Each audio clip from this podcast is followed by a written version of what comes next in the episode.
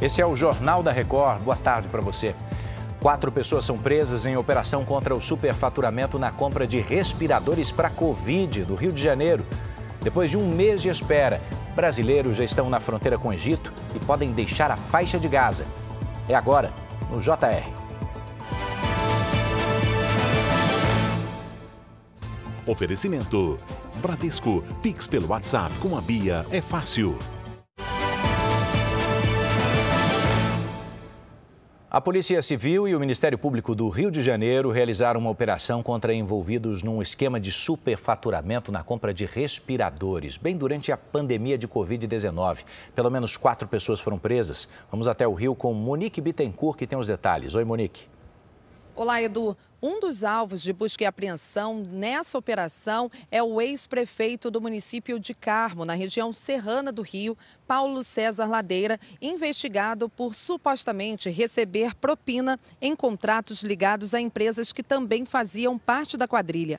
Em 2020, o Ministério Público descobriu que dos nove respiradores comprados pela Prefeitura do Carmo, apenas quatro funcionavam e que haviam sido superfaturados. 14 pessoas foram denunciadas pelo Ministério Público por corrupção ativa e passiva, fraude em contratos, lavagem de dinheiro, entre outros crimes. Do Rio de Janeiro, Monique Bittencourt.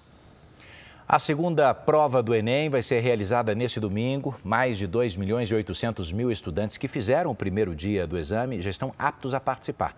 Olá, Paula Viana. Olá, Edu. São os candidatos que realizaram a primeira prova na semana passada, mas quem não compareceu neste primeiro dia não poderá realizar o exame no domingo. É uma prova de 90 questões de ciências da natureza e matemática e será aplicada em mais de 132 mil salas de mais de 1.700 municípios brasileiros. O Enem serve como ingresso para universidades públicas e privadas e também pode ser usado como critério para acesso aos estudantes do FIES, que é o Programa de Financiamento Estudantil do governo federal. No domingo, os portões abrem meio-dia e fecham pontualmente a uma hora da tarde. E a prova começa uma e meia. De São Paulo, Paola Viana. Obrigado, Paola. Tem dinheiro novo chegando na praça, hein? As empresas têm até o dia 30 deste mês para depositar a primeira parcela do 13º salário na conta do trabalhador.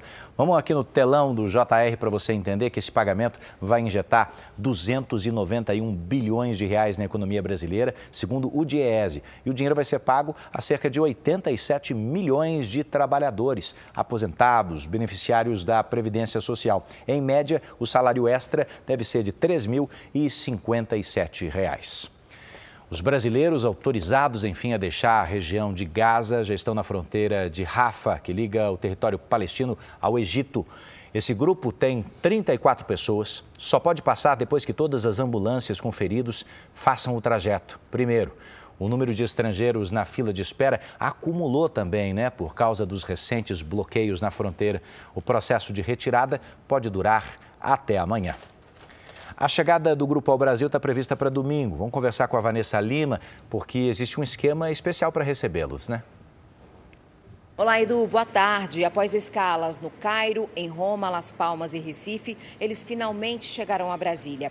O Itamaraty montou uma força-tarefa com a Polícia Federal e a Receita Federal para auxiliar na documentação. Também haverá alimentação, médicos, psicólogos e um posto de vacinação para atendimento imediato. Em princípio, as famílias serão abrigadas em São Paulo, mas terão ajuda caso queiram se deslocar para outras regiões do país. De Brasília, Vanessa Lima. Obrigado, Vanessa. A Agência dos Estados Unidos, que controla a liberação de medicamentos, aprovou a primeira vacina do mundo contra a chikungunya. O imunizante, desenvolvido por uma farmacêutica austríaca, deve estar no mercado no início do ano que vem.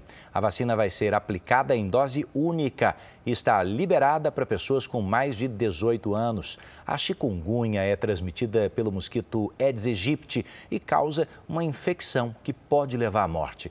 No Brasil, só já este ano foram registrados mais de um milhão de casos da doença, com 909 mortes. Essa edição fica por aqui. Você também pode ouvir as notícias do Jornal da Record aí na sua plataforma de áudio. Mais informações no r7.com e nas redes sociais do Jornal da Record. Bora para a próxima?